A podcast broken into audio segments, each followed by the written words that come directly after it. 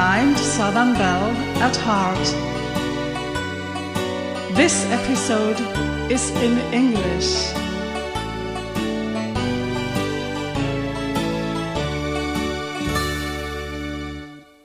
Welcome to Blind Southern Belle at Heart. My name is Sandra, and today I want to talk about the Dyson Airwrap. It's a hairstyler, and I think it's very suitable for us blinds. I asked my husband to translate the most of the text with Google because it makes things a little bit easier, and I hope it is so because otherwise I will do it the same as before without using Google. Notice this is not a sponsored episode. I bought the Dyson Airwrap myself and I'm just convinced of it. I met my neighbor and he told me that he gave to his wife the Dyson Airwrap as a birthday present. Both of my neighbors are hairdressers and I wanted to test the Dyson in their shop. The Dyson makes curls through wrapping around the hair with air. For using your Dyson Airwrap, must your hair at least be 3.94 inches long. I was afraid that the Dyson sucks my fingers in, so I wanted to try it when someone is nearby. The neighbor's wife showed me the Dyson and how to use it. The Dyson always blows air out and never sucks air in. It works with the Coanda effect. I guess you know that. You walk through the town and suddenly the wind is blowing faster around the buildings. This is due to the Coanda effect that this device uses. This pulls the hair towards the attachment and automatically wraps it around it. When you hold the tip of the Dyson Airwrap vertically to the tip of the hair strand, it is pulled. Then you move the Dyson Airwrap towards you. The strand is rolled up. Once you have reached the hairline or the desired hair length, let the hot air act on the hair for another 9 seconds or as you feel. Then you switch to cold air by pushing the on switch up Duration also by feeling. The cold air brings the future curl into shape. Then switch off the device and pull the curling iron out of the curl. If you leave it on, you have to fight the airflow and destroy a part of your beautiful curl. This is how you work your way through the hair strand by strand. I can reassure anyone who is afraid that their fingers could be attracted by the airflow. As a blind person, I do not touch anything that could only partially endanger my fingers. In addition, the airflow is weak and does not even hold a thick strand of hair.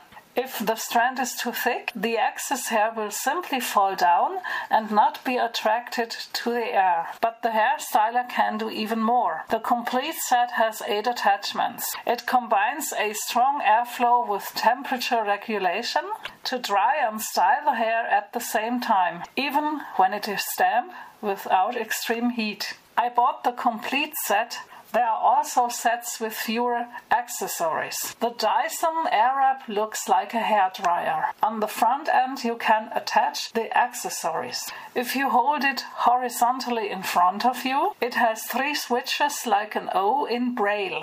Where dot 3 is placed, you have the speed in three steps.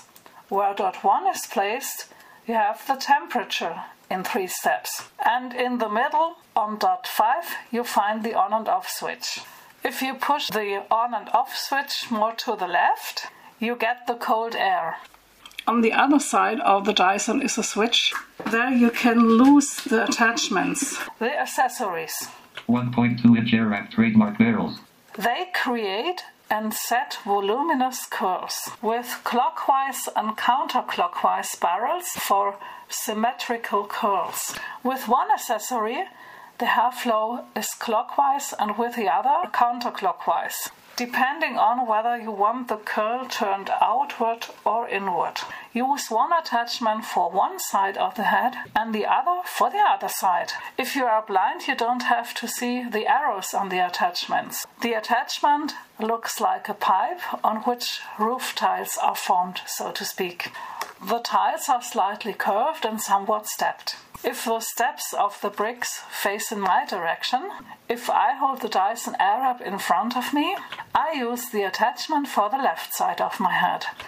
If the roof tile pivils point away from me, when I hold the attachment horizontally in front of me, I hold the attachment for the right side of my head. 1.6 inch Airwrap barrels.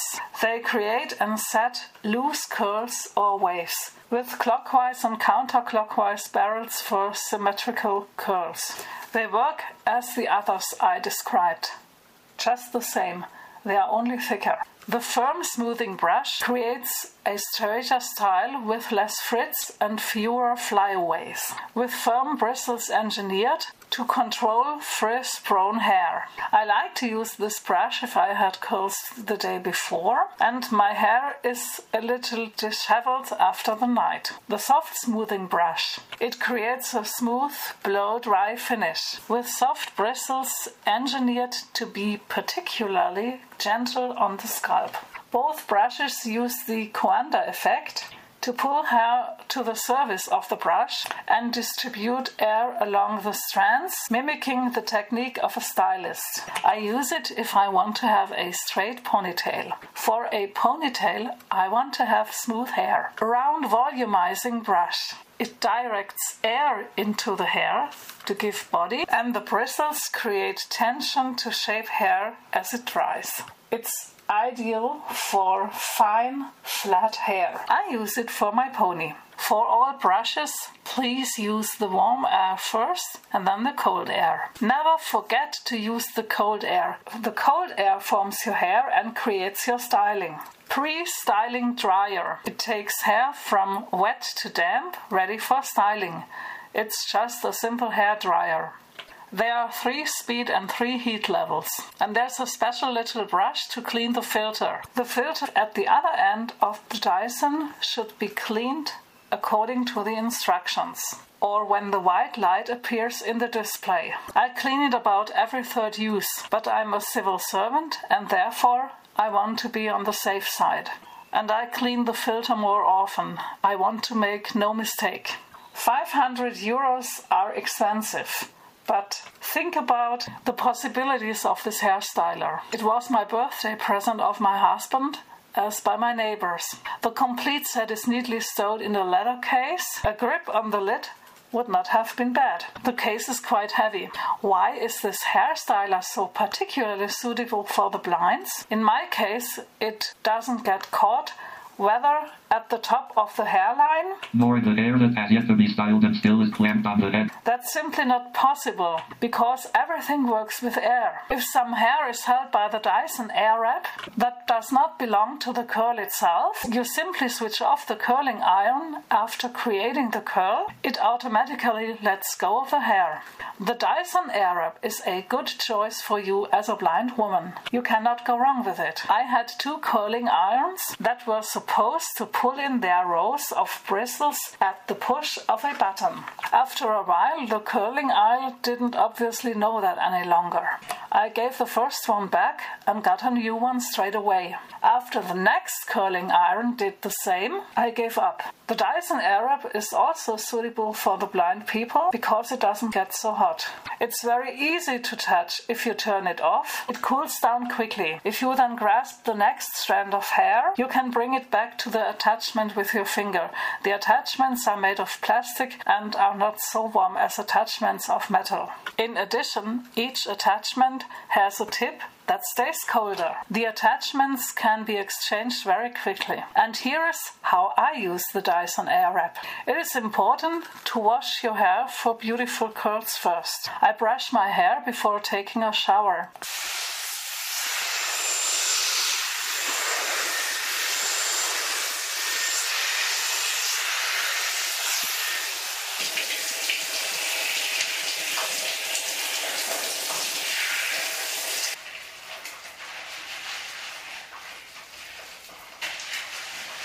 You dry your hair by wrapping it in a bath towel and gently patting it dry and squeezing it softly. Don't rub your hair. Everyone knows that. Then I take some heat protection spray, which creates volume as well. Before I use the heat protection spray, I brush my hair with the usual brush.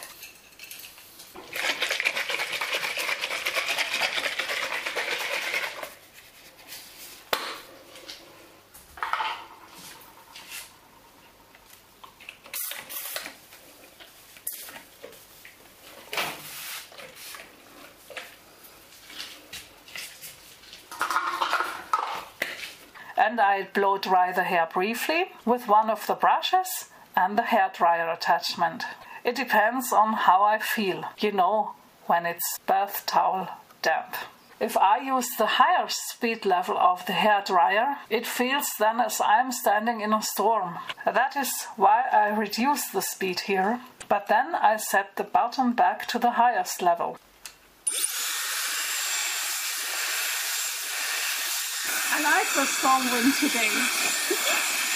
I brush my hair now to make sure that the hair has no knots in it.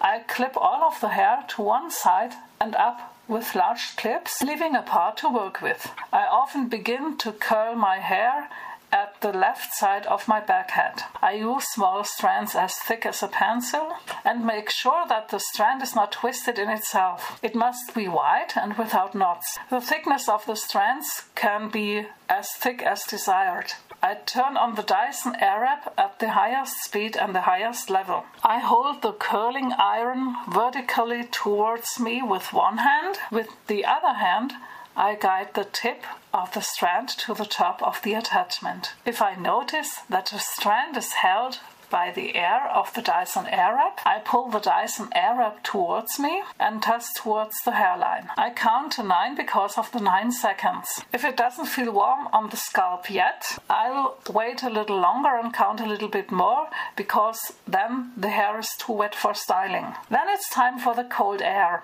The cold air actually gives the curl its shape.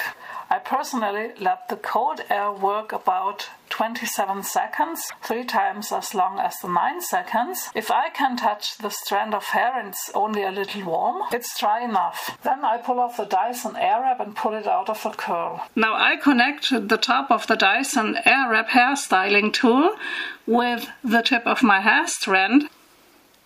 It's connected, put it vertically to me and up to the hairline. One, two, three, four, five, six, seven, eight, nine, cold air, two, three, four, five, six, seven, eight, nine, ten, eleven, twelve, thirteen, fourteen, fifteen, sixteen, seventeen, eighteen, nineteen, twenty, twenty-one. I am cold already. Oi, it's very dry. But now I turn it off and I put it out of my curl. Good. For me, it's a matter of feeling. There are days when the highest heat level feels too hot for me on the scalp. On some days, the cold air feels a little bit cold after a while. Sometimes I have to moisten the hair that's a little bit dry again. That usually happens to me shortly before I have finished the last strands of hair. For my pony, I use the round volumizing brush from the attachment. I bring it on the same height of my forehead each time, so the pony is on the same height of my forehead. If that is uneven, I have to do it all over again. Here too, I first use warm air and then cold air. I always keep the speed at the highest level for curling my hair because the hair must be attracted by the air. I only reduce it a little for blow drying it. Then, after that, I carefully take hold of the curls with my fingers and run my fingers through my hair sporadically. I throw head over and spritz with more volume hairspray at the roots for extra lift while it's upside down. I take it back and continue spraying briefly.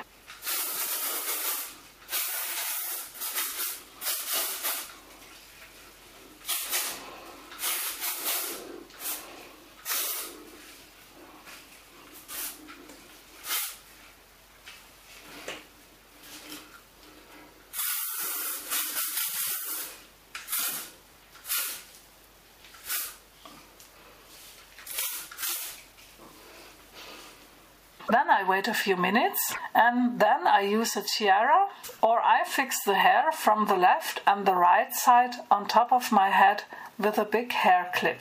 I hate it when my hair accessories get sprayed. That's why I do it that way. The next morning I use the firm smoothing brush first and then the soft smoothing brush is used for restyling. But it's just how I do it. You can of course do it another way. Nobody has to follow my instructions. Everyone has different hair and a different technique. I only describe how I feel about it. By the way, you can also leave the ends straight and curl the strand from the middle. You don't have to curl the hair by reaching the hairline. You can do a braid and curl just the end or just a few curls on the side of your head. You can have an updo and frame your face with some curls.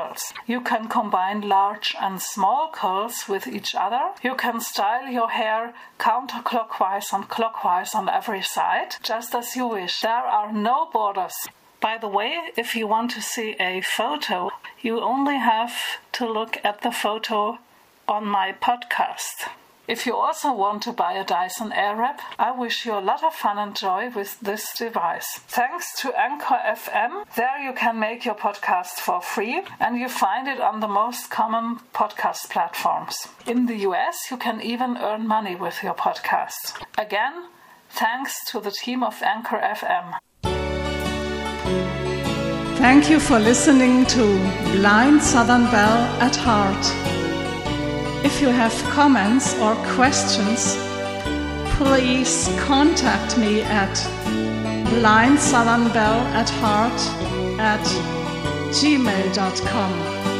Blind Southern Belle at heart is written in one word at gmail.com. Have a nice time and take care of you. Bye!